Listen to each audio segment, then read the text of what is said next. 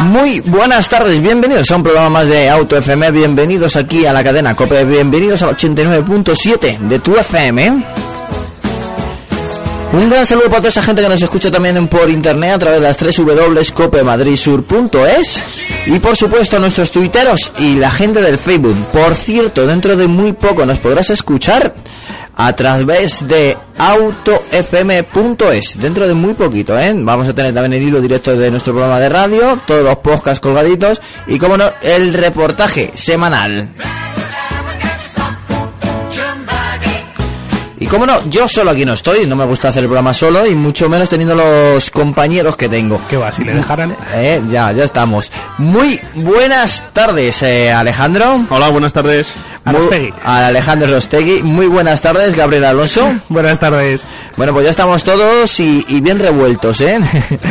vamos a comenzar con ello, vamos a comenzar como siempre con las noticias de la semana. Bueno, ¿y con qué comenzamos? Seguramente no renueven las ayudas del Plan PIB por falta de recursos. Una noticia que a mí, sinceramente, no me gusta, ¿eh? Por lo Esto visto, se merece un. Pues casi, casi se merece eso. A ver, es que, bueno, es un plan que por lo visto ha funcionado bastante bien, ha subido un poco las ventas que estaban ya bastante bajas y aunque no ha llegado a cifras positivas, pues por lo menos, por lo menos ha avivado un poco las ventas que ya hacía falta. Y Sí. bueno, es una pena que no, no siga. Yo pero- creo que fundamentalmente está mal enfocado, porque hay muchísima gente que no tiene coche, que quiere comprarse un coche nuevo, no quiere comprarse un coche usado y no puede hacerlo porque tiene que entregar otro a cambio y eso le supone un cambio de 2.000 euros y por eso se trapichean esos coches de reventa a 500 euros y cosas así. Hay algo que, que nunca me ha gustado, es por lo menos dejar de fomentar la venta y el apoyo de directamente a una industria tan importante como aquí en España, de esto del tema del automovilismo. Y con ello, cortando de raíz el plan PIB que por lo menos ha dado algo de respiro dentro de, de la, digamos, de la tormenta, pues es algo muy negativo. Pero bueno, ya veremos a ver si es verdad lo que se denomina este chivatazo. Bueno, nos vamos con el Audi SQ5, incorporará un motor gasolina nada más y nada menos que un V6 biturbo de 354 caballos para Estados Unidos en vez del diésel de 313 caballos. Bueno,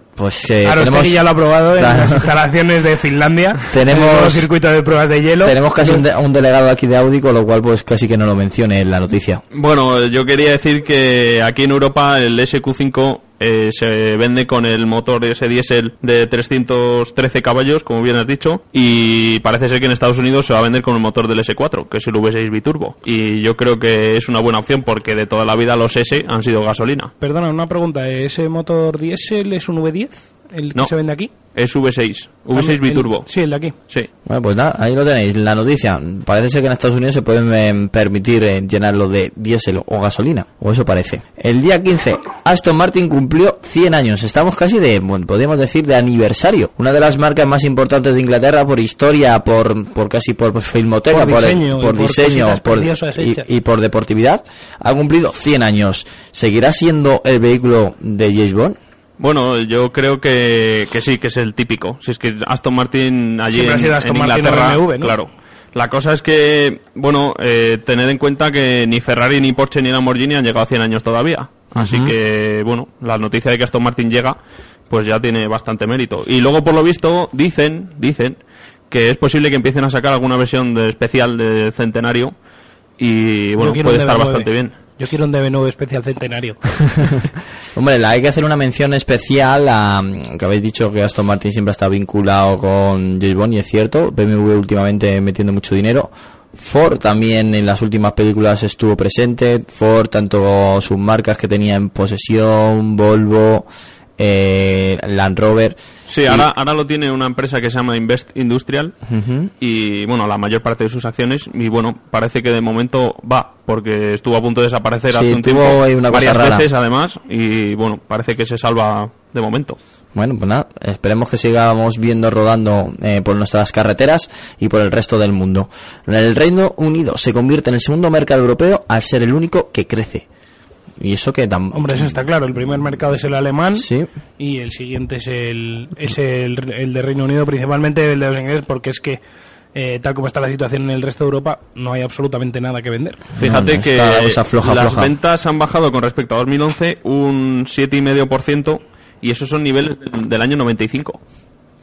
Pues sí, la verdad es que están bajas las ventas. Eh, es curioso, eh, un mercado como el inglés se convierte en el segundo mercado y no solamente por eh, la venta, sino siempre ha sido un referente por eh, la cultura automovilística que tiene el Reino Unido. Y, y al final, pues mira, pues el que está creciendo y el que tiene una economía, a pesar de tener la libra, más potente que muchos mercados europeos. Nos vamos con Renault que plantea despedir a 7.500 trabajadores en Francia en 2016 y sabiendo que Renault es- tiene un gran porcentaje el gobierno francés, algo no pinta bien en Francia tampoco, ¿eh? A ver, yo veo una cosa clara, ¿no? Y es que, bueno, ya lo hizo con, con sus factorías fuera, la reducción de plantilla, y ahora mismo eh, no le queda otra. Es que yo sinceramente esperaba que, que saliese, que Renault iba a ser de las francesas que mejor saliese adelante. Mm. Y no es así. Parece ser que Citroën le está intentando ganar cabeza y a mí me tiene sorprendido, la verdad. A mí, hombre, los productos de Citroën no es por desmerecer a Renault, pero yo creo que ha dado un salto cualitativo en, en calidad y en diseño. Y, y Renault precio. y en precio en algunos casos, en el caso de las variantes de S. Pero Renault, a excepción del Clio, los demás mm, tengo Eh, ver- mis dudas. A ver qué dices del Megane, ¿eh? Ojito. Hombre, el. Megan, ten- mira las cifras de ventas del Megan. Sí, o bueno, de Clio, pero vamos. El, el Clio posiblemente haya sido el, el que ha dado el golpe. Un día remo. tenemos que probar tu Focus ST contra mi Megane RS. a ver qué pasa. A ver cómo suenan. Pues ahí está Renault. Hombre, lo que tengo claro es que mm, trabajar y fabricar en Francia ahora sale más caro que en otros países periféricos como España, que se está favoreciendo de esto, de algo nos tendremos que favorecer. Y por ejemplo, la industria de Palencia, la fábrica de Palencia, está siendo pues muy beneficiosa junto a la Valladolid. Y en eso se nota porque un- las máximas inversiones que ha sido de Renault han sido en estas fábricas. Con lo cual los franceses no nos tienen que querer mucho. Eh, nos vamos con una noticia de Fórmula 1. Pedro Martínez de la Rosa ficha por Ferrari como piloto de prueba. Digamos que, que ha sido recomendación de Alonso. Bueno. sí, eso parece. Yo, desde luego, vamos, solamente decir que, que alegrarme mucho por Pedro. Que, bueno, tiene. Es que eh, hay mucha gente que lo comenta por ahí, ¿no? Joder, a ver si a Pedro le dan una vez un puesto de piloto. Yo creo que un puesto de probador no es una cosa desmerecida. Tiene muchas. O sea, hay, hay muchas cosas que hacen los probadores que no se ven realmente. El problema es ese, que no tienen una, una imagen de cara al público. Por ejemplo, normalmente los probadores hacen vueltas rápidas con los coches, no son los pilotos oficiales. Claro, y los O sea, test de Jerez y eso que van a ser dentro de poco también. Eso, Sí, todo o sea, eso lo hacen los probadores. y normalmente, o sea, no, no, pero que los probadores son los que más capaces, más capacitados están para sacar el rendimiento al coche en una vuelta o en dos vueltas. Eh, el problema es ese, que un poco la diferencia entre un piloto probador y un piloto que corra en la carrera es que el piloto probador mm, eh, es una persona más pensada en un sprint, ¿no? Y un piloto que corre en una carrera de 50 vueltas, pues es un tío que tiene que ser un maratoniano. Así es. Entonces, pues es lo que pasa. Es muy complicado mantener la concentración durante todo ese tiempo, ¿no? Y, y hacerlo y, y hacerlo bien también a esa velocidad una vuelta, pues es muy complicado. Es complicado. Sí, además de eso, por lo visto, De La Rosa se va a dedicar a, a probar el coche en el simulador. Quiero decir, a, a pro- a mejorar el simulador y, y hacer las pruebas y centrarse sobre todo en eso, en, en el simulador para, para que tenga el mejor simulador de la Fórmula 1 para poder practicar en todos los circuitos, en todas las condiciones. Y... Bueno, simplemente comentar eso, que no era que no era, o sea, que no es desmerecido ser un piloto probador, No, que no, es como para lo ve la gente. No, pero lo ve- la gente lo ve así. Más- Dice, más, "Joder, hombre, no, es Pedro que- lleva muchos años en es esto". que Alonso, no, es que Alonso A ver, no, la es que- gracia de la Fórmula 1 es correr, porque a ti te conocen por Sí, eso. eso sí. pero corren. ten en cuenta que eh, y Fisichella están de probadores también. Sí, sí, no, Y fíjate pero que, sí, que sí, no, te, pilotos. no te lo digo por eso, sí, es- Ya, ya, o sea, comparativamente, eh, el, no sé quién era, quién era el que estaba comprobador de Schumacher en, era 2006, 2005, eh, hizo, hizo récord de vuelta en, en Monza, por No, encima es de Schumacher. Sí, sí, sí, es, Y- un- es una referencia a la Fórmula 1. La verdad es que mm, siempre la ha sido. Eh, en su época de Arrow estuvo muy bien. Eh, mu- muchos españoles se incluyeron en la en lo que se podía denominar la moda Fórmula 1 gracias a él. Eh, le hemos tenido soñando en HRT y ahora vuelve pues para ayudar a Alonso. Yo creo que Alonso se ha buscado una persona pues mm, de máxima confianza, una persona que lleva muchos años en la Fórmula 1, una persona que sabe lo que son la, mm, el día a día, lo que es la competición y, y alguien que sabe pues tratar el coche como, como se merece y mejorarlo. Y qué mejor persona pues que Pedro. Pues sí, la verdad es que sí. Hombre, ya tiene una edad para la Fórmula 1, que ya tiene 42 años, me parece, y ya, ya son años para un piloto de Fórmula 1, pero bueno, eh, eso quiere decir que tiene muchísima experiencia porque ha estado de probador en McLaren, conoce sus simuladores, sus coches y, y bueno, vamos, que mejor, que mejor que él para... Pues la verdad es que nos alegramos por él. Bueno, nos vamos con una de las marcas más prestigiosas del mundo. Estamos hablando de Rolls Royce, que presentará un modelo nuevo dentro de muy pocas semanas. Ah, ¿Sabemos algo de este modelo ya? Pues dicen que, que podría ser el Corniche, sobre la base del Ghost. Así que, que ya ha sido cazado en Alemania. Que ha sido Así cazado en que Alemania. Mm, Ya veremos, pero vamos. Es una noticia que en tiempos de crisis eso no es de esperar, pero bueno. Hombre, Eh, Rolls Royce, mucha crisis creo que... No, para ellos no, para No, ellos pero nada. ahora, vamos, ahora mismo creo que eso, que tenían tenían pedi- o sea, tenían lista de espera para los próximos seis años o algo así en fabricación. Entonces, Por lo visto, sí, por lo visto en, su principal mercado es Estados Unidos y esperan ser que en China. 2013 sea China, el mercado principal. sí, lo que pasa es que tienen un competidor también chino. Ahora mismo no recuerdo el nombre, pero tienen una... Bueno, a uno de lujo, ¿no? Hmm. Sí. eh, ahora mismo no me sale el nombre, pero sí, sí, ya sé. Se hacen coches tipo, bueno, coches tipo Rolls Royce, así tipo limusinas y tal, ¿no? Aparentemente, sí. Luego, bueno, luego habría que comparar. Pero vamos. Bueno, seguimos adelante, seguimos con las noticias. Una conductora hace el recorrido Bélgica-Croacia por culpa del GPS. Las Bueno, rutas esto- eran a 150 kilómetros y llegó a recorrer 1450. Hoy he estado sí, hoy he estado comentando esto con unos amigos, aparte de bueno, otra otros tíos como los que se perdieron en En Australia, con los del Esto- Apple Maps. Sí, con eh, la versión 6.0 de de, De iPhone. sí, de la actualización 6.0 y bueno, a mí me parece me parece de broma, ¿no? Que estas cosas puedan pasar, pero pero es que hay que ser, o sea, ¿qué te piensas cuando lleva cuando lleva recorrido? Yo estas cosas no me las creo. Yo sí me lo creo porque me puedes... A ver, sí, He yo- visto de todo ya. Yo lo ¿eh? siento, pero hay que ser re- retrasado. Hay que ser sí, no. muy, muy despistado. Hay que Yo ser creo que despistado, Pero vamos sí, a ver, de bueno. 150 a 1500 kilómetros, ¿no, ¿tú no te das cuenta? ¿Qué te, pasa? ti- te tienes que dar cuenta más que nada por la cantidad de veces que tienes que parar a echar gasolina. Sí, ya no, solo por o sea, eso. te pones, a fumarte un, "Joder, ci- te pones a fumarte un cigarro y dices, oiga, que llevo 1500. No, no, así de rápido. Pero yo creo que dijo, pues a lo mejor es que he puesto mala dirección y, y- y está más lejos de lo que yo pienso. O directamente, visto, pues... la mujer lo que dice es que se despistó y que lo único que le salía era pisar el acelerador y siguió hasta, bueno, el GPS no sé, no sé qué pensaría. Quiere decir que el GPS no sé qué destino tendría puesto, supongo que el suyo propio. Pero... El destino era muy lejos de su destino. Ya, no, y o sea, espérate que es que el hijo denunció la desaparición. Porque, No, claro, si vas a hacer 150 kilómetros, pues puedes tardar una hora, una hora y media, dos horas y vas con mucha calma. Pero, Pero, vamos a ver, si hay veces que para 1450 150 kilómetros, kilómetros no me llevo ni la cartera encima. O sea, pero es que, pero es que hombre, de conducir mínimo, ¿no? en el momento DNI. en que salgo de mi país, pues no sé. Ya, noto ya- algo raro, claro, que no entiendo los carteles o... Claro, o, o que hablan raro, no sé, hay algo ahí que, bueno, tenía que estar muy despistada. Dejémoslo así para ser buenos con ella. Ya tenemos... Sí, dime. Sí, no, ¿quieres? que exista. No, yo pienso que sí, ¿eh? Yo pienso que sí. Yo he visto cosas peores. Ya tenemos los precios del nuevo Opel Cabrio, que son 29.000 euros. Mm, Un hombre, coche muy bonito, es a un mi coche, parecer. sí. Lo único que, eh, un cambio de variante, eh, muchos dirán, el Opel Cabrio, bueno, es el Opel Astra eh, Sí, el Opel Astra descapotable de toda la vida. Que la han cambiado y ahora es Opel Cabrio. Sí, lo que pasa que lo han hecho muy, muy bonito. A mí, por lo que he visto en fotos y demás, a mí la verdad es que me parece un coche precioso, incluso con la capota de lona. A mí me, a mí me gusta. Es, es curioso, es el único elemento que posiblemente eche para atrás a algunos compradores y a otros sí le gustará por ser clásico es la capota de lona. Pues yo no, no, por lo, he probado coches con capota de lona y no tiene nada que envidiar a uno con techo duro. No, pero bueno, ya muchos de los que se compran estos tipos de coches lo hacen muchas veces por por visual, pues, porque la enamora visualmente. Sí, eh, pero ten en cuenta que ahora las capotas de lona están tan bien hechas y además, no solo eso, sino que puedes cambiarlas de color.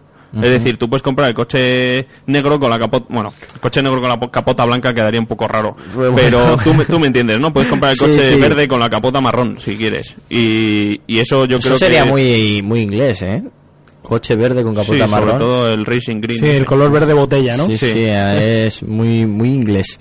Bueno, pues ya tenemos precio para Opel Cabrio. También han sacado el precio del Polo R, eh, All Rally Car, ¿no? Eh, Sí, la el versión- WRC, los VRC, sí, sí. los VRCs esos, eh, 34.600, 500 euros. A ver, especificar- 34.650 euros. Un poco que caro, más. yo No, creo. y bueno, especificar que esto no es, o sea, que no es un Polo World Rally Car, para el que se Para imagine. nada. No, es o una sea, edición es una especial. edición Sí, que especial. viene con el motor del Golf GTI nuevo, que da 220 caballos, 350 Nm de par, que bueno, es- el motor eh, mismo del GTI plantado en el Polo. Espero que vaya un poco más atrás que en el Polo normal, porque si no... Porque si no va a ir de morro. Y bueno, hay que decir que es una edición limitada de 2.500 unidades. Pero vamos, que Pues no bueno. creo que tengan mu- no creo que ahora mismo encuentren muchos o sea seguramente será lo típico que dentro de unos años todo el mundo lo buscará pero ahora mismo no creo Bueno, que sea solicitado bueno, de- todo el mundo decíamos que el DS3 Racing no se iba a vender y al final se ha vendido.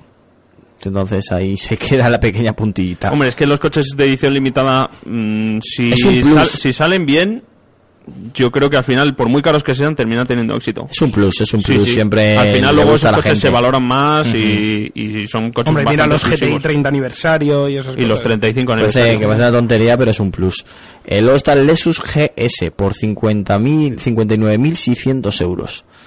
Hombre, es un coche de prestigio que hay que pagarlo, eso está claro. Sí, sí, la verdad es que yo Sí, creo sí. que lo han mejorado mucho. El sí, es el equivalente en Berlín al clase E Sí, a la 6, Entonces, al Serie sí. 5, sí, todos estos. y bueno pues yo creo que Muy un- japonés. sí bueno es, es un coche más ahí en el sector no Sí. en el mercado yo creo que no brilla mucho tampoco por sus consumos no Mm. son especialmente buenos y Es que a lo mejor tiene muy, mm, muy americano, es decir, es japonés, pero con, con las miras en el mercado americano. Sí, es un Lexus posiblemente. GS muy americano.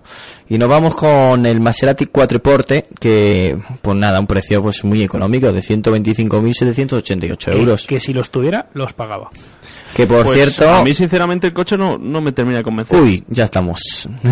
Mira que el anterior me encantaba, pero el nuevo Ya mm, empezamos será con cuestión el de verlo. Será Hombre, a mí- cuestión de verlo en persona. No, que a tengo mí, que me, decir que el a, anterior mí, me encantaba. a mí Maserati, mm, bueno, le tenía yo ahí como mm, coche curioso, coche con motor de Ferrari, con tendencia de lujo, pero de que decidieron que iban a hacer un modelo con el nombre de Levante por representar la parte de mar, la parte de costa española, hombre, pues ya me, me gusta un pelín más, ¿eh? Sí, bueno, eh, la verdad es que, a ver, el coche es el típico coche italiano de diseño.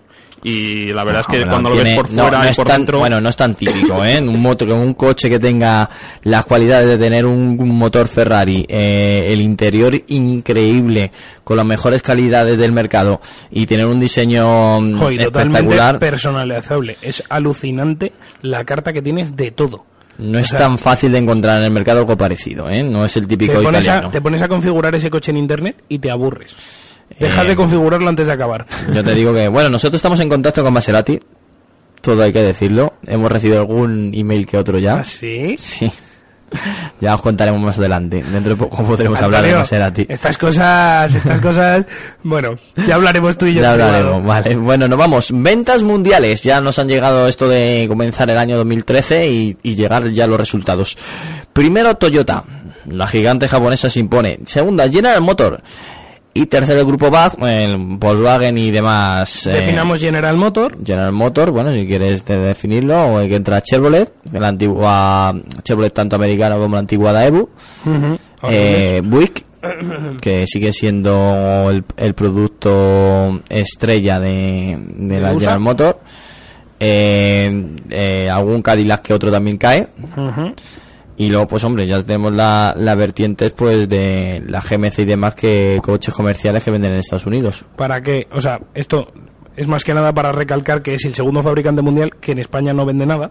Bueno, el Chevrolet está haciendo ya algo, ¿eh? Hombre, es que Chevrolet de Europa es distinto a Chevrolet de Estados Unidos. Allí Sí, tienen pero, los es Chevrolet... General- pero el grupo General Eso sí. No, sí, a lo que quería llegar es que en España prácticamente, en Europa no se vende prácticamente nada y y era para, bueno, para recalcar que veamos que nuestro mercado realmente es una pequeñita cosa dentro Sí, no, de- no, eso es ahora. que de, de todo el grupo General Motors, eh, Cadillac aquí venderá dos. Ah, bueno, se me había olvidado. y- GMC y nada. será- Uy, y quién Opel, será el hombre, y, desafortunado que se y compró uno de Opel, esos? y Opel también entra dentro de. General Motors, que se me había con- se me ha colapsado con el Chevrolet Europa.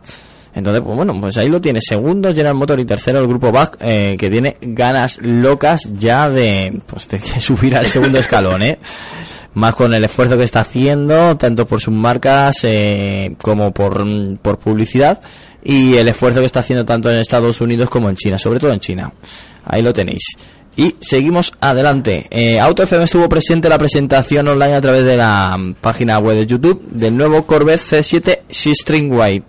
Eh, mm, a mí el C7, eh, digamos el Corvette C7, me gusta, ¿eh? es espectacular. Bueno, yo le voy a buscar un fallo. Ya, así, solo. A ver, de En repente. ¿Qué ha pasado con esos pilotos redondos que tenían todos los Corvette? ¿Por qué no están en ese en ese Ese nuevo modelo. Los han hecho tipo Camaro. Quedan horribles. Ah, pues a mí me gustan. De hecho, a mí, sinceramente, el coche no sé si os habéis fijado Porque bien. ahora se parecen más a los de Audi, dilo ahora. No, no, no, no. Tiene rasgos de... A ver los rasgos, miedo me da los cuando, rasgos. cuando... Si habéis visto las fotos en, en, en gris, ¿Sí? parece un Lamborghini Aventador. Un Lamborghini, bueno, vamos a ver, eh, tampoco es un Lamborghini Si ves, Aventador. si ves las líneas del capó, que son tipo... Bueno, si lo veo, a- tipo ese- caza. eh, sí, es lo típico de que si lo miras a 400 metros te parece un coche. No, no, no, de verdad. Y luego, el frontal se recuerda mucho al del Ferrari FF. Eso sí, vamos Que tiene así la cara ese coche- sonriente y ese demás. coche me encanta. Yo Los quiero, faros- yo quiero un monovolumen de Ferrari.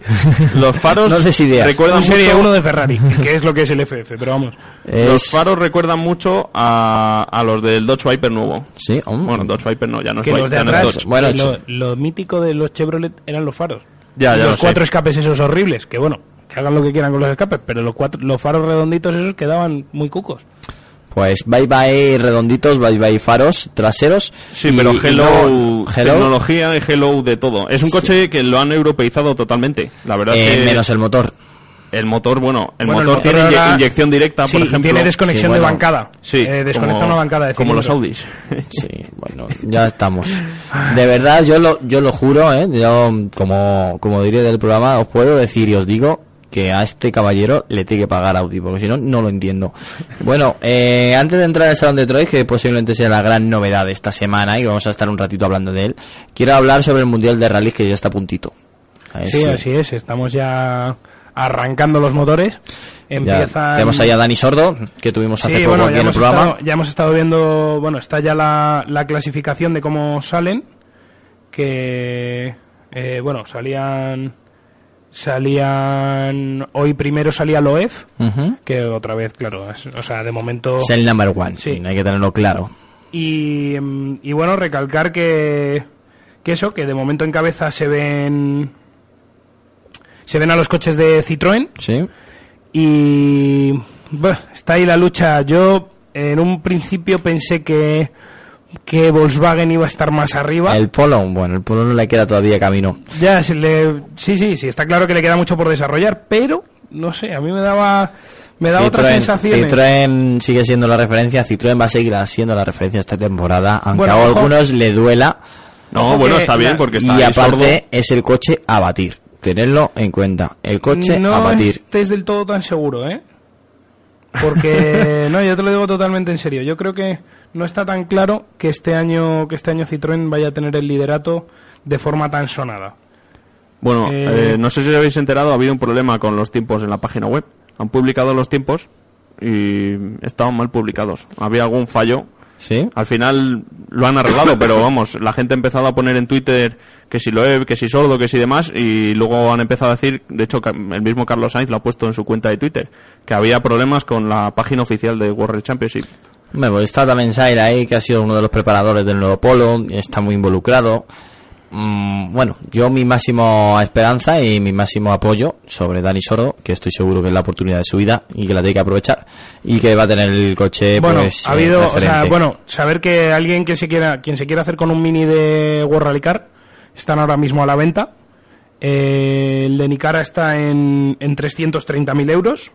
Está por el de. Sordo piden 360.000. También tirado de precio. Y la última unidad, bueno, son precios son precios habituales ¿eh? de un World Rally Car. Vamos, de hecho hay Córdobas World Rally Car ahora mismo vendiéndose en 300.000, o sea que no está no está muy lejos de... De los precios estándar, ¿no? Sí, sí, sí. Entonces, eh, y bueno, la última unidad que se montó, que creo que era un coche de que tenían allí de... Pues eso, de... Vamos, como coche de sustitución. De ProDrive, ¿no? Estamos hablando de ProDrive. Sí. Eh, tenía, la estaban vendiendo en 395.000. Bueno, pues si alguien de nuestros oyentes se quiere comprar un capricho y se lo puede permitir, pues ya sabe. ya Bueno, no se lo voy a decir que, que se olvida rayas porque ya se ha pasado, pero él yo creo que, que tiene, tiene solvencia quien se pueda comprar un vehículo así. Sí, bueno, ha habido ya algún ha habido ya alguna colisión con los Volkswagen que se han ido de morro en alguna curva, no digo nada. No será, no me lo creo. Sí, Bueno, eso se han significa- comido alguna valla.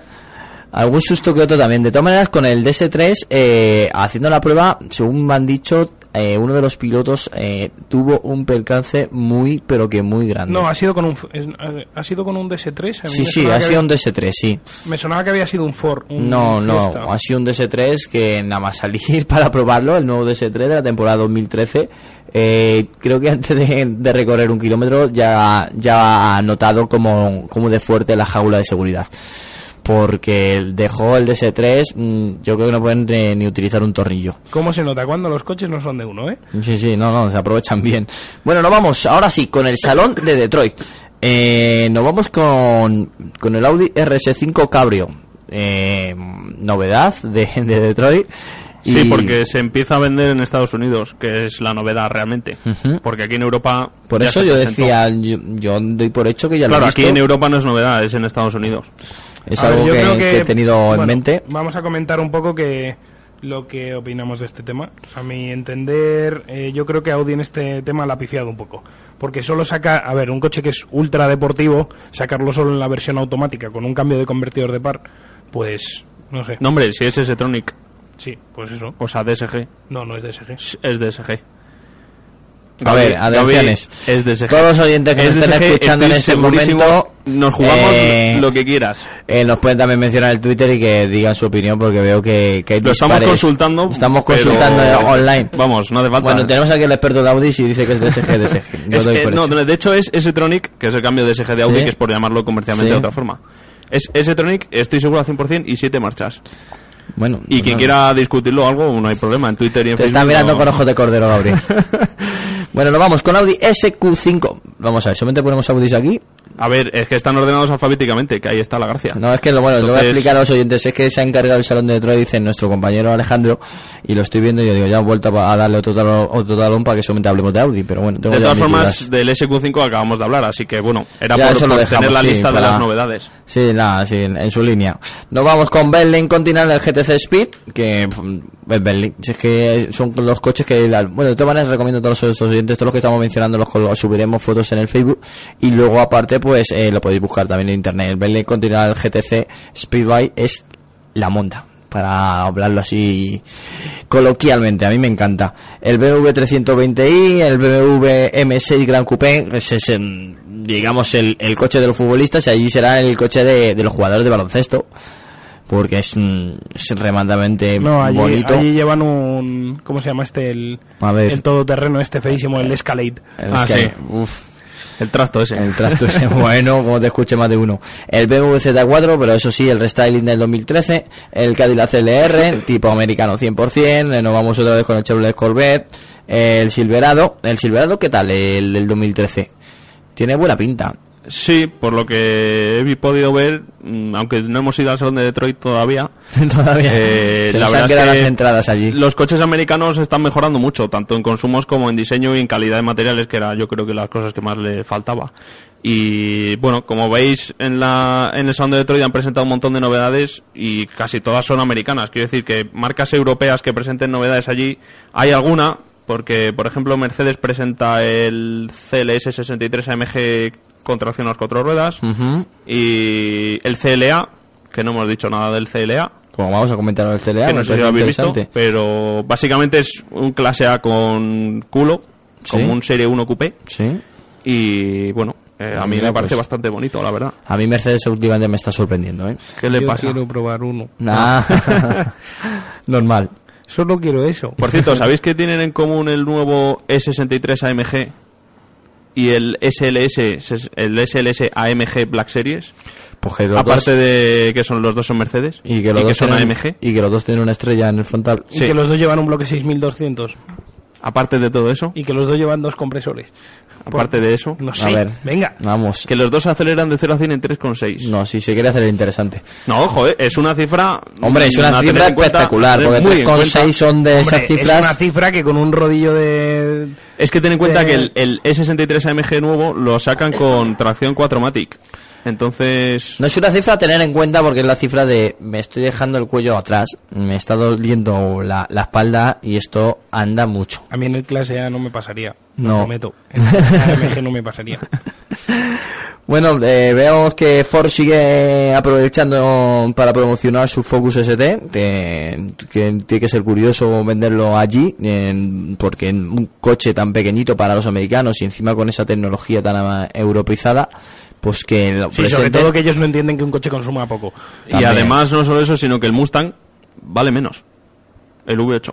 Eso también. es Entonces verdad, lo- la gente dice, duro, ¿eh? la gente Joder. dice, me compro un Mustang o me compro un Focus. Joder, Pues allí en Estados Unidos, pues claramente la gente va se tira por el Mustang. Es que allí el Mustang es como el utilitario aquí normal y corriente. Ya, pero yo me quedo con un Focus ST, ¿eh? con todo el cariño del mundo lo digo, y eso que Mustang es, eh, aquí por lo menos cuando ya ves uno te llama mucho la atención, el sonido mm, te enamora, pero es que después Eh, de... depende de lo que pagues por la gasolina. Es como todo en esta vida. no, claro. Si tienes que. Si pagas 10 euros por llenar el depósito, cosa que ya en Estados Unidos no pasa, pero si pagaras 10 euros por llenar el depósito, seguro que no te importaba tanto. Bueno, ¿alguna novedad más para hacer reseña a todos nuestros oyentes? Pues bueno, eh, yo creo que así importante, importante, algún prototipo que luego sí- sabemos que terminarán llegando a algunos, espero, a, a producción, como por ejemplo, pues, ¿qué te voy a decir? El, el RS7, por poner un ejemplo. Bueno, ya hemos terminado, ya hemos terminado con esa No, no, a ver, el Serie 4, Música, el por BMW favor, Serie 4, Antonio, Sí, queremos voy a poner música. música ya, porque si no, Serie 4 que es la versión eh, Serie 3 Coupé, que tanto hemos mencionado ya en el programa. ¿Vas a poner que, la canción que le voy a dedicar a todos los oyentes? eh, sí, estoy buscando alguna más moderna, porque tú eliges... ¿Más moderna que la mía? Bueno, bueno, ahí va. 89.7 FM, Cope Madrid Sur.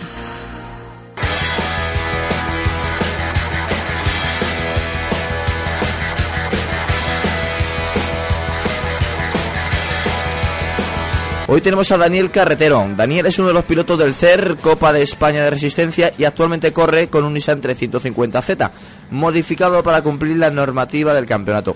Pero es una de las entrevistas que se ha encargado nuestro compañero Alejandro Adostegui en prepararla. Le voy a dar paso. Le tenemos aquí en el estudio y bueno, eh, hola Dani, ¿qué tal? ¿Qué tal? Buenas tardes.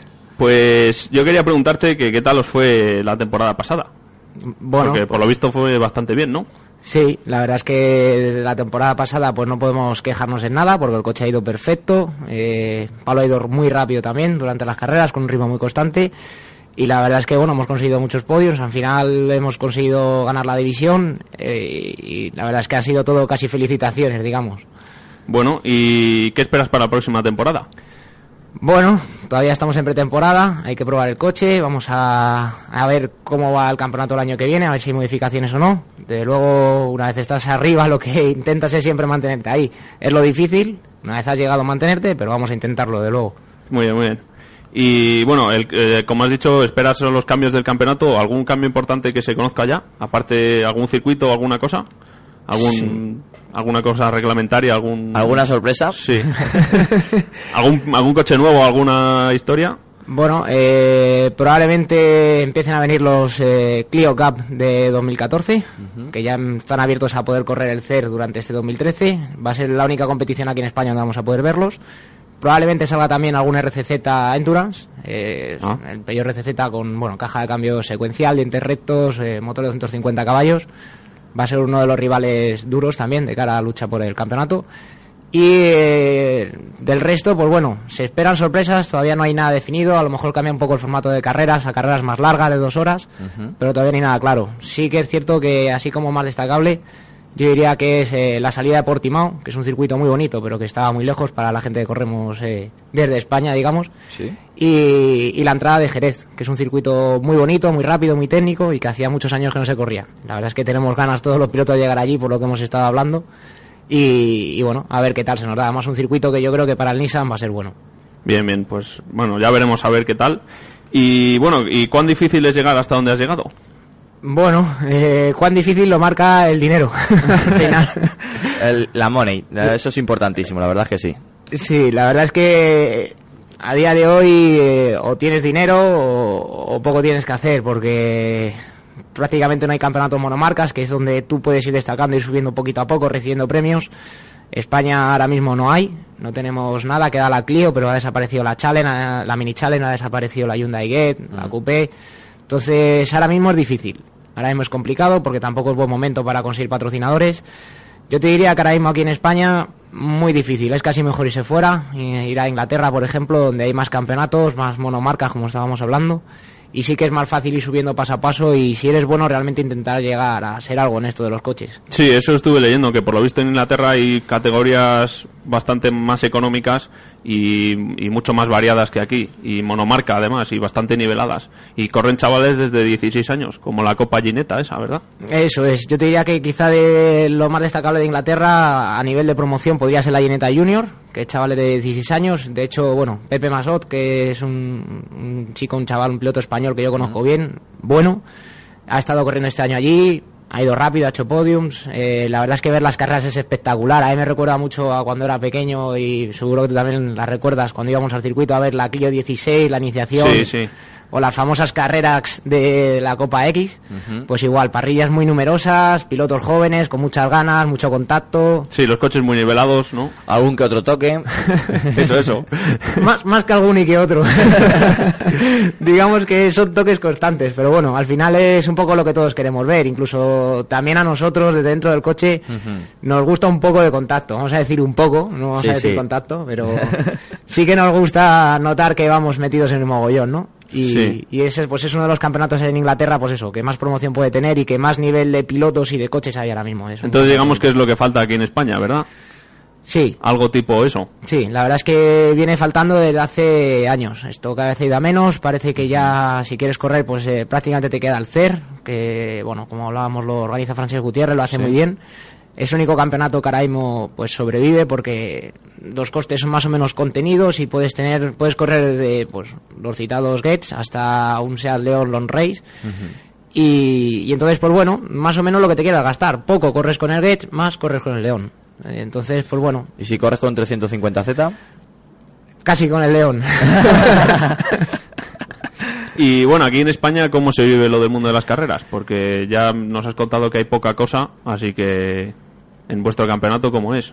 Bueno, pues eh, yo creo que bonito, que se vive, se vive bien. Desde dentro, yo te puedo decir que en- entre todos los pilotos la verdad es que somos una piña, nos llevamos todo muy bien. Eh, las carreras y al final es casi como juntarte con los amigos, cuentas la batalla de la carrera anterior. eh, un poco- Sí, es lo suyo, no la típica rivalidad de, de este mal y este me ha chocado y este no sé qué. Hombre, siempre supongo que habrá alguna, alguna bronca, pero vamos.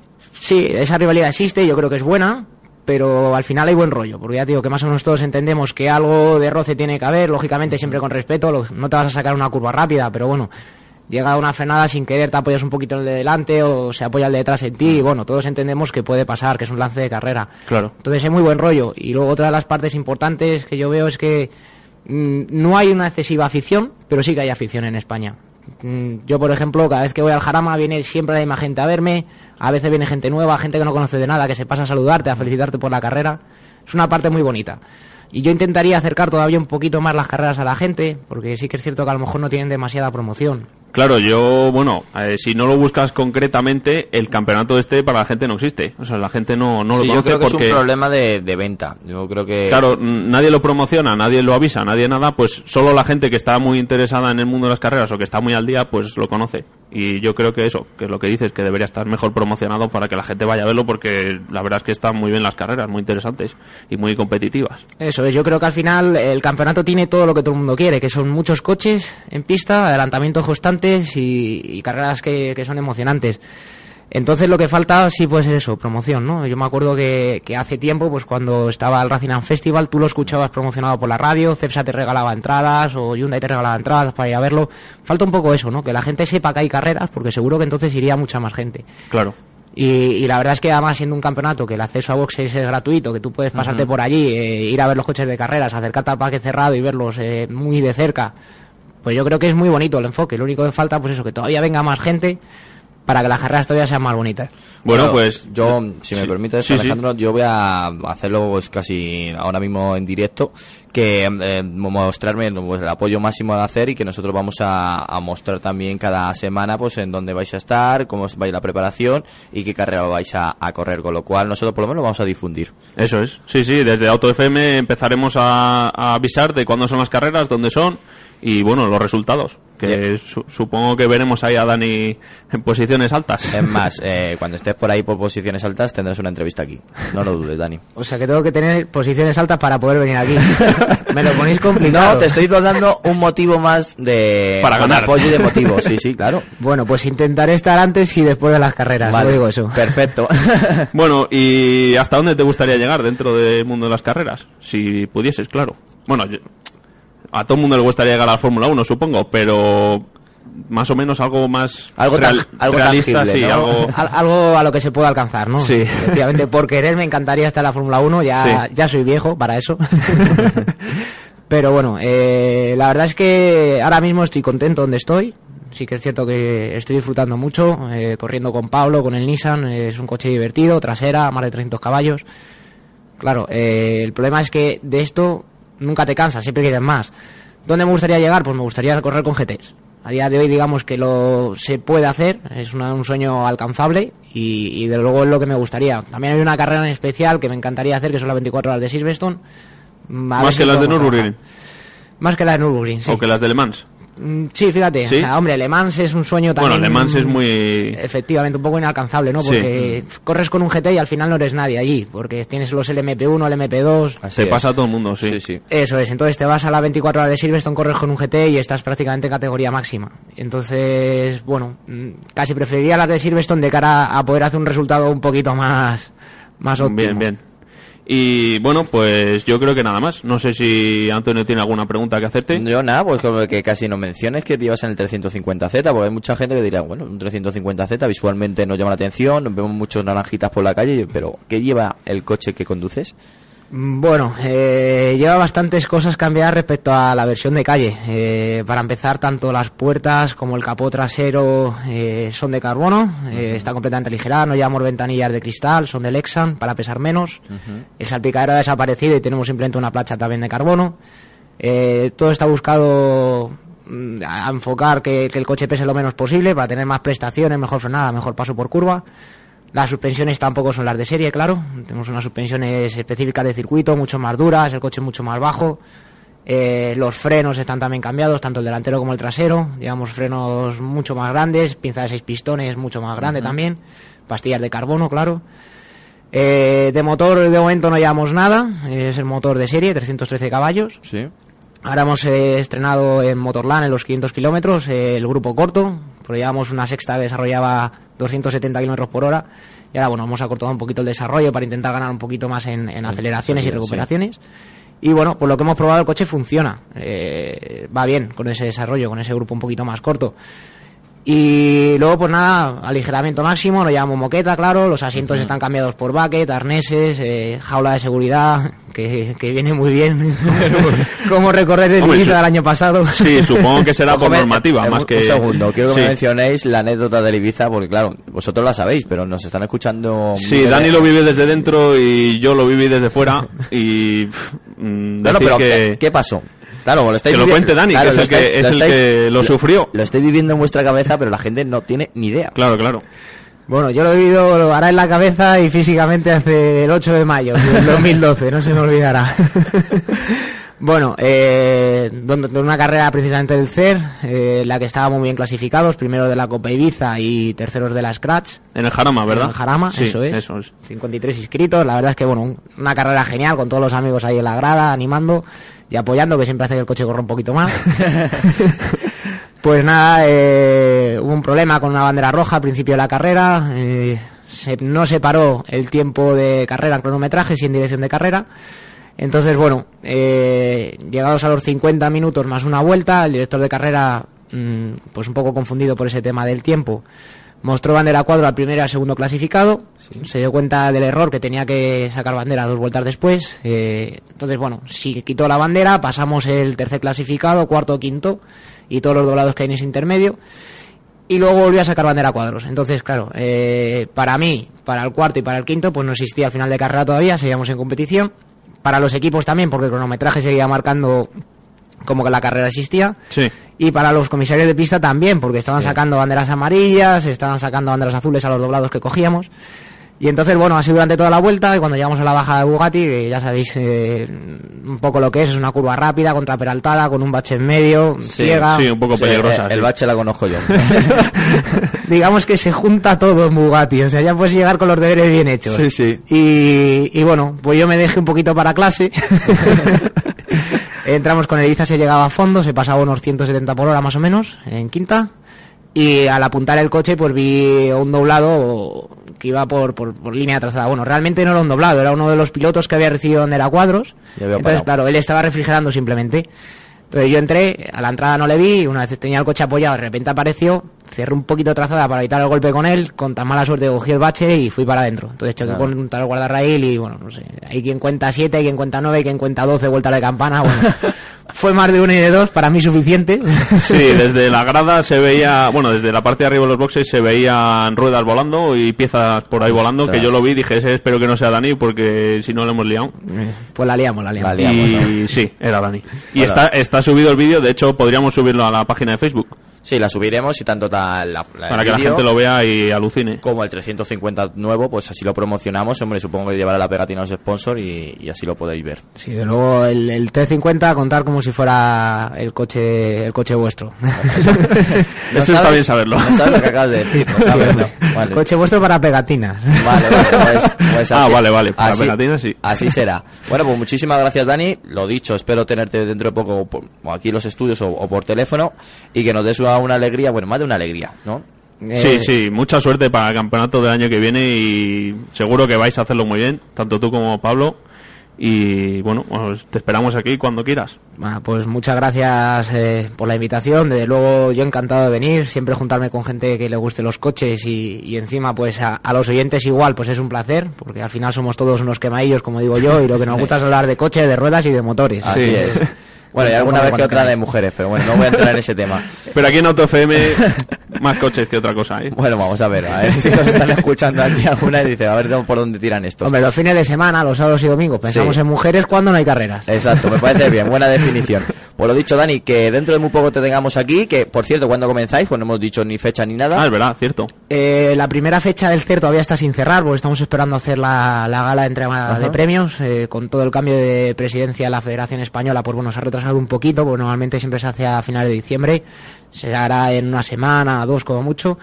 Lo único que os puedo decir es que vamos a empezar en, en Navarra, en los en el circuito de los arcos. eh, para mayo corremos en, en el circuito de Jerez. En junio tenemos otra carrera en Montmeló, creo recordar.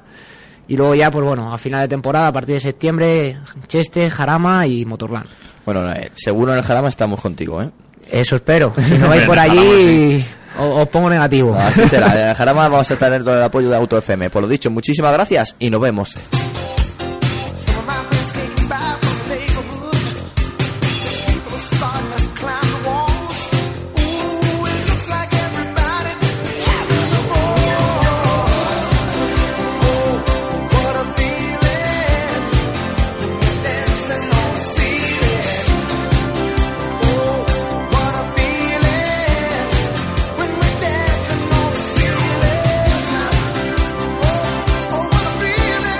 Bueno, yo tengo mis dudas sobre estas canciones que te eliges, ¿eh, Gabriel?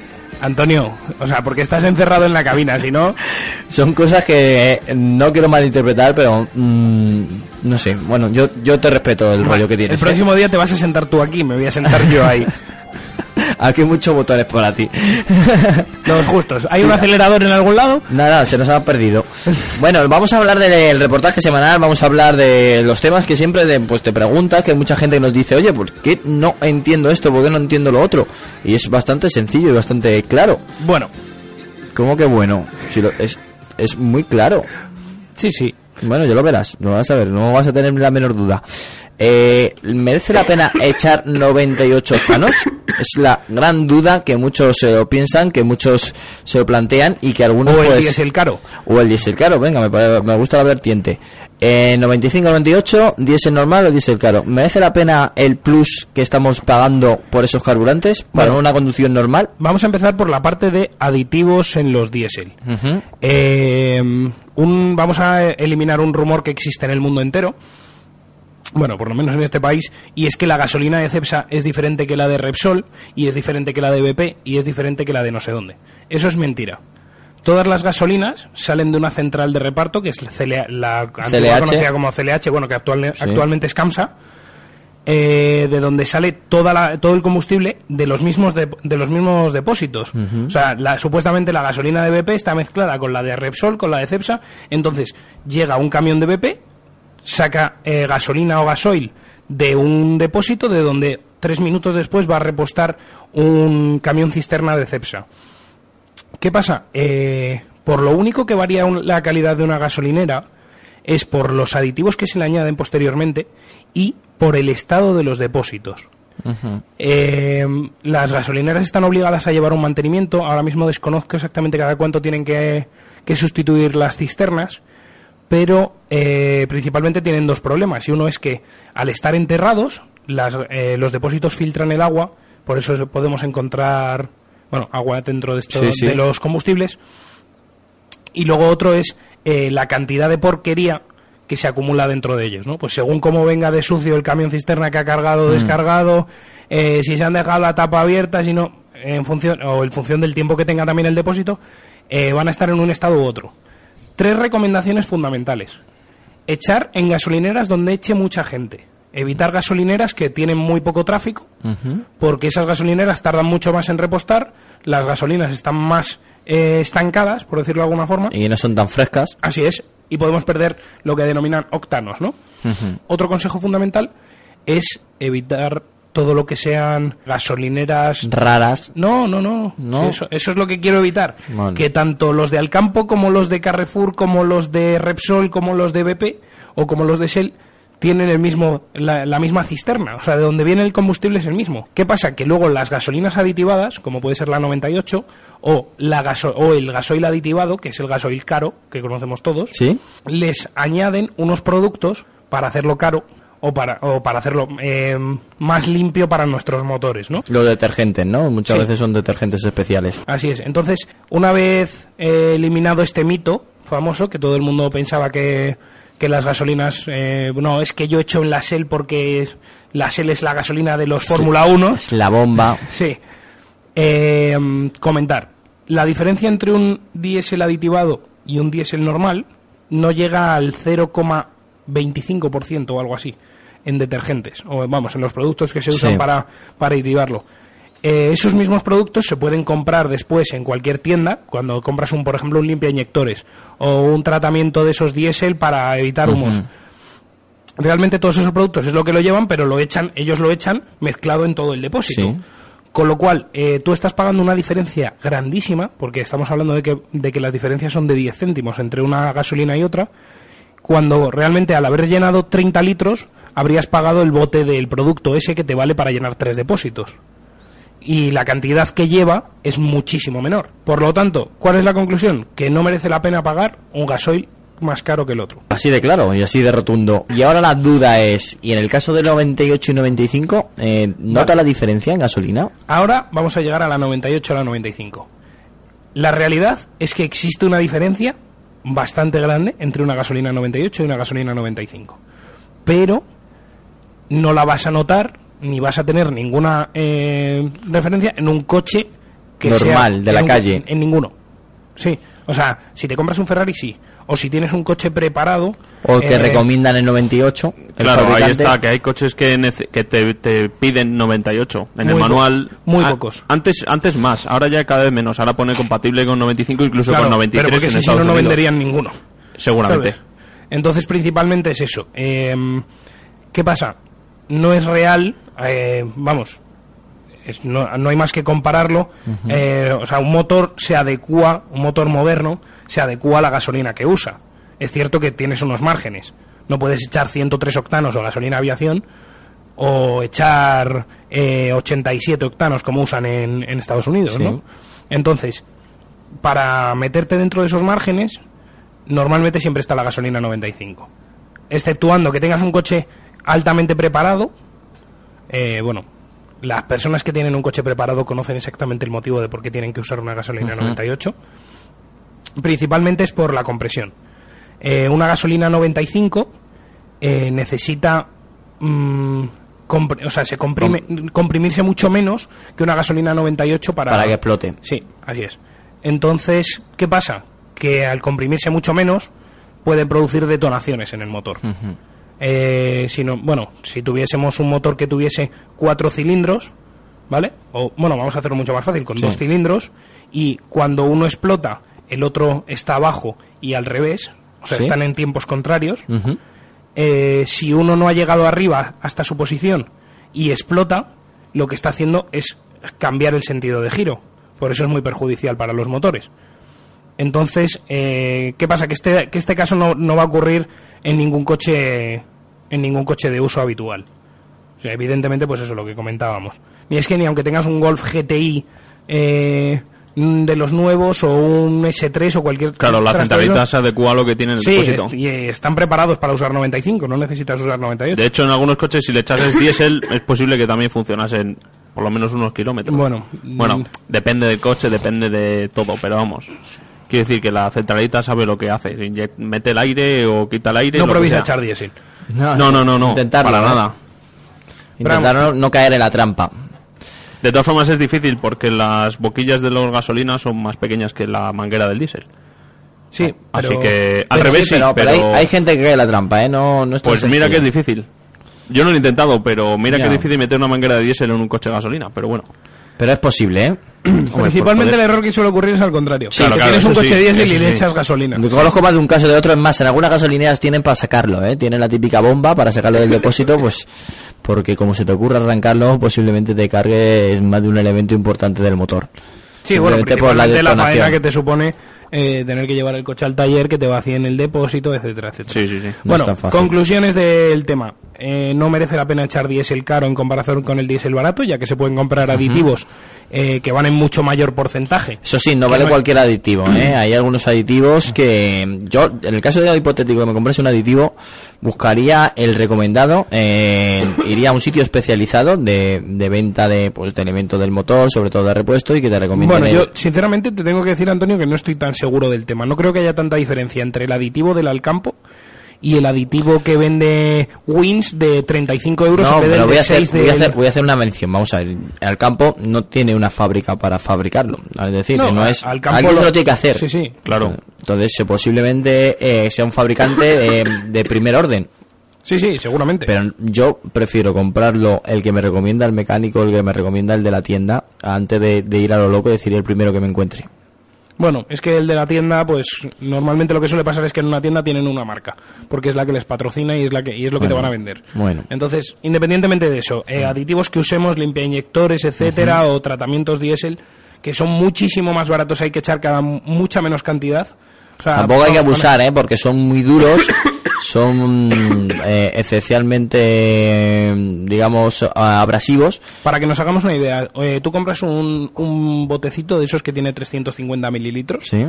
y, mm, y lo echas en un depósito, ¿vale? Y la, bueno, pues eh, imaginemos en la gasolinera echan esos 350 mililitros para, para 10.000 litros. Entonces, realmente esa es la diferencia, ¿no? Que cuando tú compras un gasoil aditivado, real- la diferencia entre un gasoil normal y un aditivado es prácticamente nula. De todas maneras, el- yo sí que voy a recomendar ir a, a las gasolineras de renombre, a las gasolineras que normalmente Pues yo no, no. conocemos. Yo he hecho absolutamente todos los días gasolina en el Alcampo. Pues yo, eh, yo no, yo lo siento mucho, pero yo soy de, de marca, de marca y, y eso sí, busco siempre la gasolinera más barata de esa marca de la zona. Pues déjame decirte que yo el otro día eché 30 euros en mi coche y ha ido tan mal estos días. ¿Pero en dónde? Estas semanas. ¿En qué lugar? Eh, en la Repsol. En la Resol. Sí. En una Repsol. En una Repsol, pero no Es por, que- no por es- nada, es lo sino que hemos comentado, es que da absolutamente igual. el coche iba Aunque Antonio no se lo crea, el coche iba a tirones, el coche acelerabas y, y de repente se quedaba sin fuerza y ha sido gastar ese depósito, echarle otros 30 euros en otra gasolinera. Bueno, que pues no, no por nada, no, no, podría haber echado en la misma. Claro, pero habrá tocado justamente, pues, el- casualidad. el lote, y el yo lote estaba malo. muy, estaba muy mosqueado porque ya estaba pensando que si eran bujías, que si era la bomba de gasolina. O los inyectores y tal, y al final se ha visto que era la culpa de la gasolina. Te has buscado lo de malo, te has encontrado con algo que no era correcto. Es como abrir un día un yogur que esté malo y no por eso vas a dejar de comprar, yo que sé, una de la Danone. Y por cierto, quería comentar también Sí. que por lo visto dicen que cuando están llenando los depósitos de gasolina 95, que es la que más se gasta, Se remueve la mierda del fondo. bueno, aparte de eso, eh, la gasolina que sobra del camión de 95, imagínate que se llena el depósito de la gasolinera, se echa en la de 98. Bueno, yo tengo mis dudas, Hay ¿eh? un- unos No. controles muy exhaustivos en... Sí, pero ten en cuenta que ti- tiene bastante sentido que lo hagan porque si tú llevas en un camión, no sé cuántos litros lleva- puede llevar un camión, pero si te sobra 30.000. un cuarto de depósito para echar, ¿por qué te lo vas a llevar de vuelta si lo puedes echar en la 98? No, ¿sabes? porque eso no es legal, porque tú entonces te están vendiendo un producto que tú no estás pagando. Pues seguramente. No, pero es que eso, está Eso es muy pirata, Yo no, ¿eh? no sé si lo hacen, pero yo he Yo- leído que en algunos sitios Tengo mis dudas, pueden ¿eh? hacerlo porque les apetece o porque les sobra o porque tal, pero... Yo ya creo que eso es ser muy, pero que muy pirata.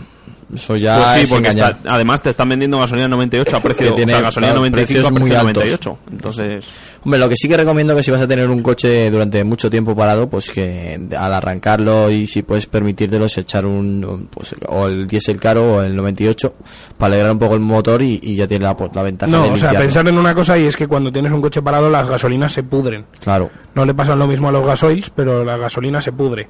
Entonces, cuando tú tienes un una gasolina aparcada en el garaje tres años, por ejemplo, la gasolina pierde su efect, o sea, pierde la, la capacidad que tiene para producir De detonación. chispa. Así es. Entonces, eh, para, para pro- para producir potencia, ¿no? Entonces, eh, es posible que tengas que vaciar el depósito y llenarlo. Así de claro. O limpiarlo ya de por sí, porque simplemente con lo, con lo pasado que hay, pues sí, así están la- las noticias. Han sido muchas veces que nos hemos encontrado el coche del abuelo que ha estado parado, que ahora lo quiero eh, mejorar, lo quiero arrancar y que te encuentras con lo que hay en el depósito no, no te funciona. Y muchas veces ha pasado. De todas maneras, eh, yo soy de los que pienso que una de 98 cada X tiempo para, para hacer una, una pequeña limpieza al motor no viene mal, ¿eh? Eso sí, uno entero. Un depósito entero. Bueno, y después lo llevas a mil vueltas. No, hay que subirle de vueltas, haces una pequeña limpieza, bueno, es una pequeña inversión, no vas a perder nada. Y, y, y parece que no, pero el, el motor te lo agradece ¿eh? de vez en cuando. No, no te digo todas las semanas, sino a largo tiempo, durante a lo mejor a los 5 meses una de 98 entera. Le das un poco de villa al coche y, y- y limpias un poquito el interior, que no viene mal. sí, al final eso siempre es recomendable. Aunque no le eches nada al 98, siempre es recomendable de vez en cuando acelerar un poco el coche. No le pasa nada. No se va a romper, ¿eh? Os lo prometemos. aquí. Seguramente dure menos, pero vamos. eh, Durar menos, es que posiblemente dure menos si no lo subes y se queda toda la carbonilla También es posible. Mira lo que les pasa a los coches que llevan el filtro de partículas. Que se acumula todo, todo, Sí, sí. todo, Todo, ahí, todo, toda la- decir toda, la- Toda la carbonilla. Sí, y, y el coche no anda porque se bloquea el filtro y el coche no tira. Para que lo tengáis en cuenta, que no decís que no nos avisamos. Bueno, nosotros seguimos aquí en Auto FM, seguimos con la prueba de la semana, que buen coche nos ha tocado, ¿eh? A mí me ha gustado mucho.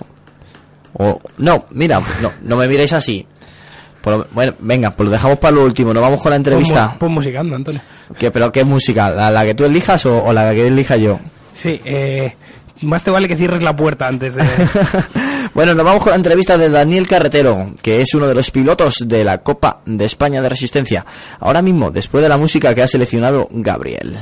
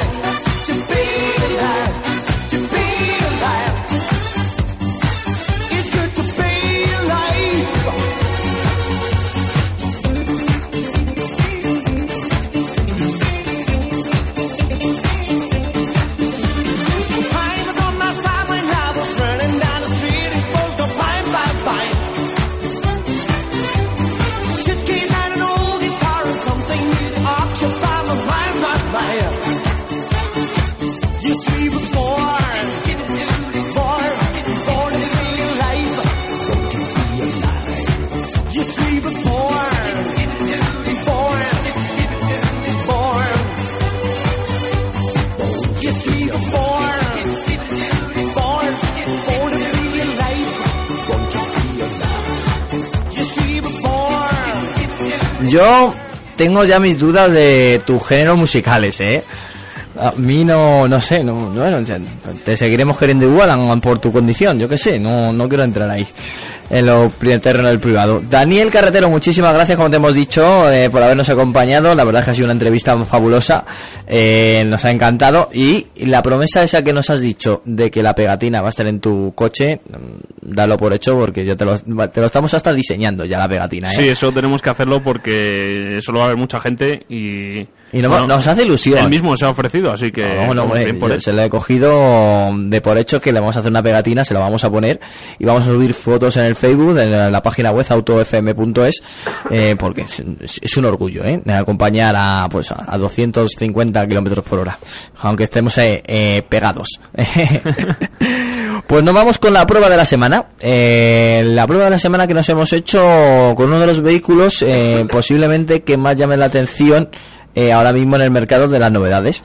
Estamos hablando de la, de la vanguardia, de la marca de los dos engranajes, de la marca de los chevrones, la marca que inició André Citroën en 1919 y que hoy tiene...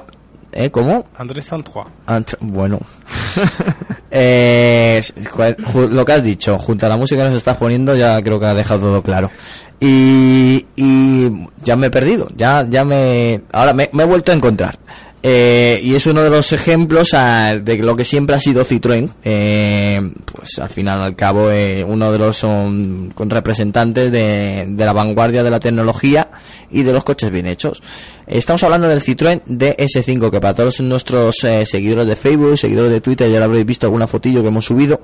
Esos casi 300 seguidores de Twitter, que estamos muy orgullosos. Ahora tenemos que batir a la cifra de los 400 y vamos poquito a poquito. Antonio, ¿me has subido a mí con el DS5? Eh, el DS5 No, creo es que una las... foto que subía la, la semana pasada, ¿no? Eh, sí, la semana pasada aquí en la puerta de la radio. Sí. Preciosa con nuestra el logotipo y todas las pintadas callejeras que tiene nuestra radio. Sí, es Eh, una pena. Bueno, pues decir del, del coche que eh, por fuera, a mí, de las veces que lo he visto en la calle y de cuando lo hemos tenido, a mí me parece un prototipo. No parece el típico coche ni monovolumen, ni berlina, ni familiar, ni nada. Parece un prototipo porque tiene unos, unos detalles de diseño bastante llamativos. De hecho, solo hay que ver los cromados que tiene, eh, que van del atleta al parabrisas, eh, la forma de las luces, las llantas, el techo solar, todo. Al final ves el conjunto y, y llama bastante la atención. Bastante, bastante. A mí es un coche que me llama la atención tanto por fuera como por dentro. Y eso no es fácil. Claro, por dentro tiene el detalle, no sé si conocéis el coche que diseñaron para el Gran Turismo, el Concept by Citroën. Sí. Un Citroën hicieron- puesto en Madrid. estuvo rodando en Madrid, de hecho. Pero lo que pasa que, bueno, ese tenía motor del, del Ford GT y, y demás para poder moverlo porque el- la, en la versión del Gran Turismo era un motor híbrido de turbina y no sé qué historia. Y bueno, decir que el interior recuerda bastante al del Concept. Porque mm, parece una nave espacial por dentro. Eso sí. Literalmente, ¿no? Sí, sí, tal cual. Te subes dentro y, y parece una nave espacial. Porque, bueno, aunque todo está más o menos en su sitio, pues tiene el típico diseño de los botones de avión, mm, la palanca de cambios es súper corta y, y no es la típica palanca. El volante es plano por abajo y tiene muchos botones también para variar. Y, y, bueno, a mí me gustó bastante. El coche por dentro está muy bien hecho, con el salpicadero de cuero, todo acolchado y no desentona nada. Eh, nos han dejado, para, para ir introduciendo a nuestros oyentes, eh, nos han dejado la versión de S5, la híbrida, con motor de combustión interna diésel eh, de 160 caballos y luego pues un motor eléctrico que de... Antonio, no es así. Si es así. No, es 160 caballos incluidos los dos motores eléctricos. No, no es así. No. Hay dos versiones. sí, la híbrida son 160 caballos incluidos los dos motores eléctricos. Eh, después de haberme tosido en el micrófono y haberlo sentido de aquí de cerca a mis oídos, te puedo decir y te digo que la versión de 160 caballos son motor eh, de combustión interna y luego el resto son Bueno, pues yo motores te voy, a, eléctricos. te voy a aclarar todo. Es un motor 1600 HDI de Citroën. Y aparte de eso, sí, es un HDIe. Y aparte de eso, lleva dos motores eléctricos. Y con lo cual hace la suma de 160 caballos. Bueno, pues nada. Es la unidad que hemos Me- tenido. Me, encanta la- los debates. He tenido la posibilidad de, coger la ficha técnica y esas cosas. Me Pero encantan bueno, los debates. independientemente de eso. Vamos a ver. Eh, Cuéntame. A ver, es un coche muy bonito por fuera, precioso, muy bonito por dentro, precioso. Maletero un poco escaso. Si por el tema de, la, de las baterías. De la batería Sí, son eléctrico. 325 litros, que bueno, es poco menos que un Golf. Sí, por eso, el maletero se queda un poco pequeño para una familia. Entonces, bueno, es un pequeño detalle. Y luego, si me tengo que poner a pensar en la realidad, es que yo lo veo un coche muy poco práctico. Y es que un coche con una, o sea, para que nuestros oyentes nos entiendan, unas llantas de 19 con 245 que lleva el coche, pues valen 1.400 euros cambiar las ruedas. Que es, a ver, que es un coche premium de... de Es el Citroën, top, está vamos a claro, ver, es el sí. vehículo top. Y Pero no, son unas ruedas que no le hacen falta. Quedan preciosas, eso sí. O sea, una persona que esté buscando una estética rompedora, las, llevan además unas, unos grabados con una especie de fibra, de- vamos, que aparenta fibra de carbono. Con Quedan- relieve. Sí, con un relieve que queda chulísimo. Pero el sentido de poner una tracción 4x4 en ese coche, yo creo que es un poco el uso eléctrico, ya que, o sea, no tiene ningún sentido la tracción 4x4 en sí, a la hora de poder usarlo en un pavimento deslizante. Porque llevas una superficie tan grande sobre la que eh, circular, unas ruedas tan grandes, que la presión que ejerce sobre el suelo es muy pequeña. Entonces, eh, eh, principalmente es eso. Espera, espera, espera, que tenemos aquí una novedad de última hora. Quiero Sí, que bueno, mi compañero eh, yo es Alejandro... que yo pensaba que el motor era el diésel de 163 más los dos motores eléctricos en total 200. De hecho, las pruebas que he visto y eso, es que, de hecho, la ficha técnica del vehículo Sí. tiene que indicar la potencia total del vehículo y son 163 caballos. claro, pero ese es el motor diésel. Luego hay No, que no, sumarle no, no. los eléctricos. No, tienen que venir incluidos en la ficha. Pues no, o sea, la potencia cómo- total declarada. Es del- la, es la gran duda, vamos a ver. Eh, yo creo que hay un vacío ahí, ¿eh? El- El vehículo que hemos probado tiene 163 caballos en total. Porque son los, los caballos que vienen en la ficha. Da igual que sean eléctricos, la- eh, tienen que aparecer. O sea, no tiene más. Tú tienes Esto- cualquier vehículo híbrido. Puedo decir y digo que el próximo programa y con Luis Porro, que vamos a tener aquí al director, al director de Citroën en España, eh, lo vamos a aclarar. Sí, sí, principalmente porque coges una ficha de un Prius y en la ficha del Prius viene la potencia total declarada, incluidos los motores eléctricos. Mm, yo creo, sigo creyendo, mira, la, la base del motor y del, los mo- del motor eléctrico y eso, es la idea es la misma que la del Peugeot 3008, el híbrido.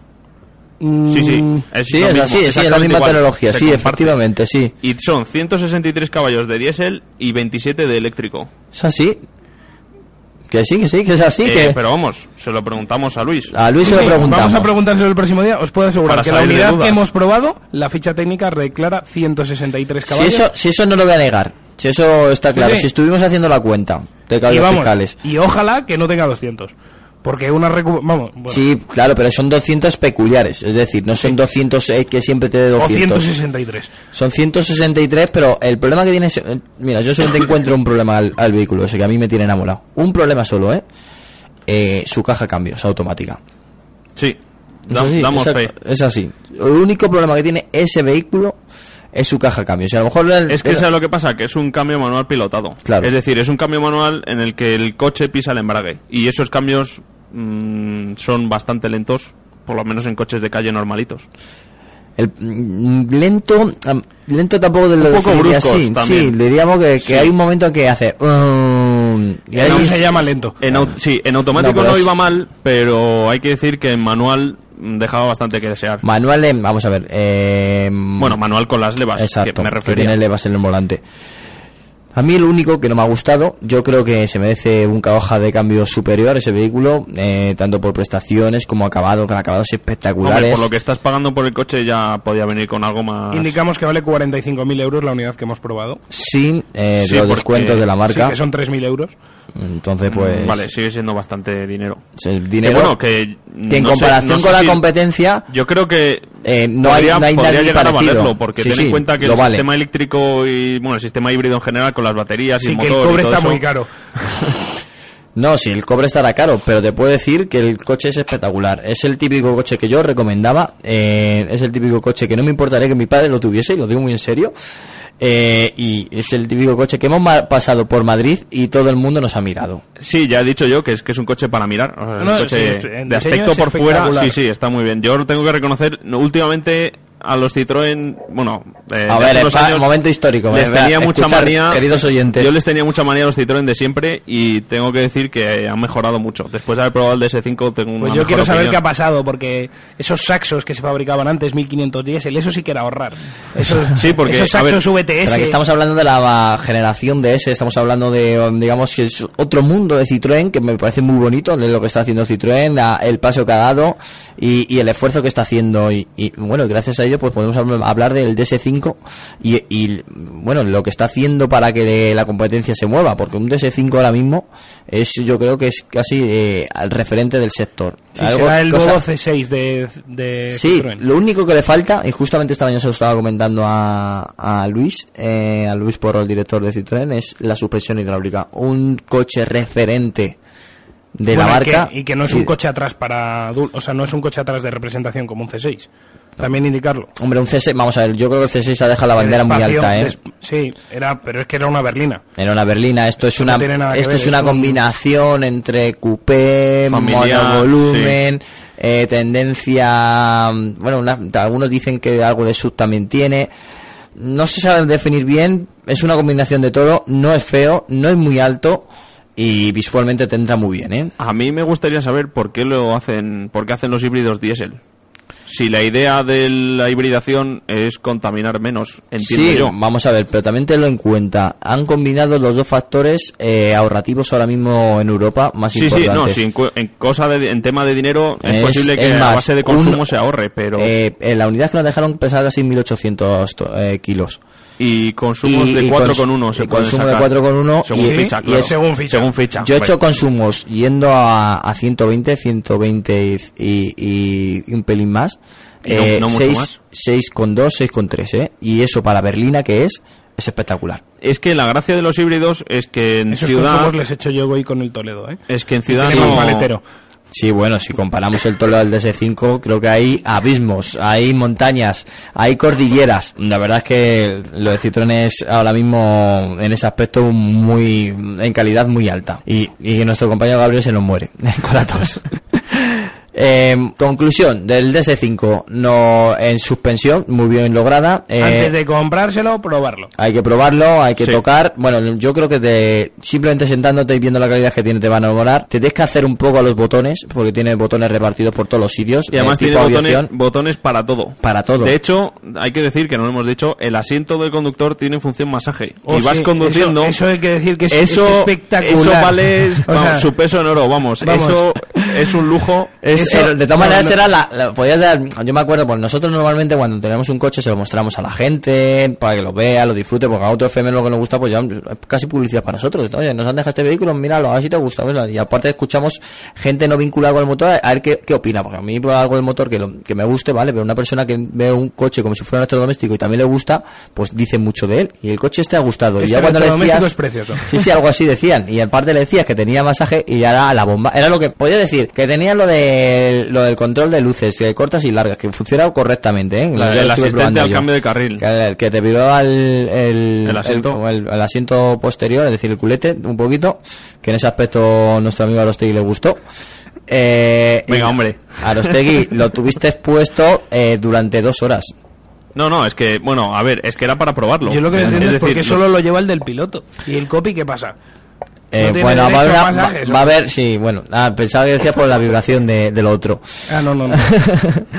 y también pues el, el pequeño detalle que yo creo que es bastante importante, que está bastante chulo, que es eh, la sintonía entre el híbrido y el motor, que casi no se nota cuando entra híbrido, cuando entra el motor. Y eso es... Eso sí que está hecho perfecto. está Lo de salir hecho. de un semáforo o de cualquier sitio en eléctrico sin hacer ningún ruido. Y Vale, que que, de- lo- que luego arranca el motor diésel. Pero es que cuando arranca el motor diésel... ¿Tampoco te das cuenta? eh, se oye mínimamente, el coche está muy bien insonorizado y es que es suavidad absoluta. Si no fuese por el cambio sería la suavidad máxima. Pues sí, yo creo que solamente el caja de cambios es mi nota negativa. Sí, porque yo he probado el Prius y tengo que decir que como de suave no hay ningún coche como ese.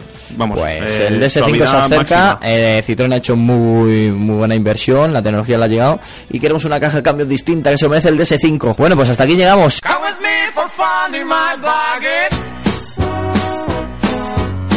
Come along, let's go for the hell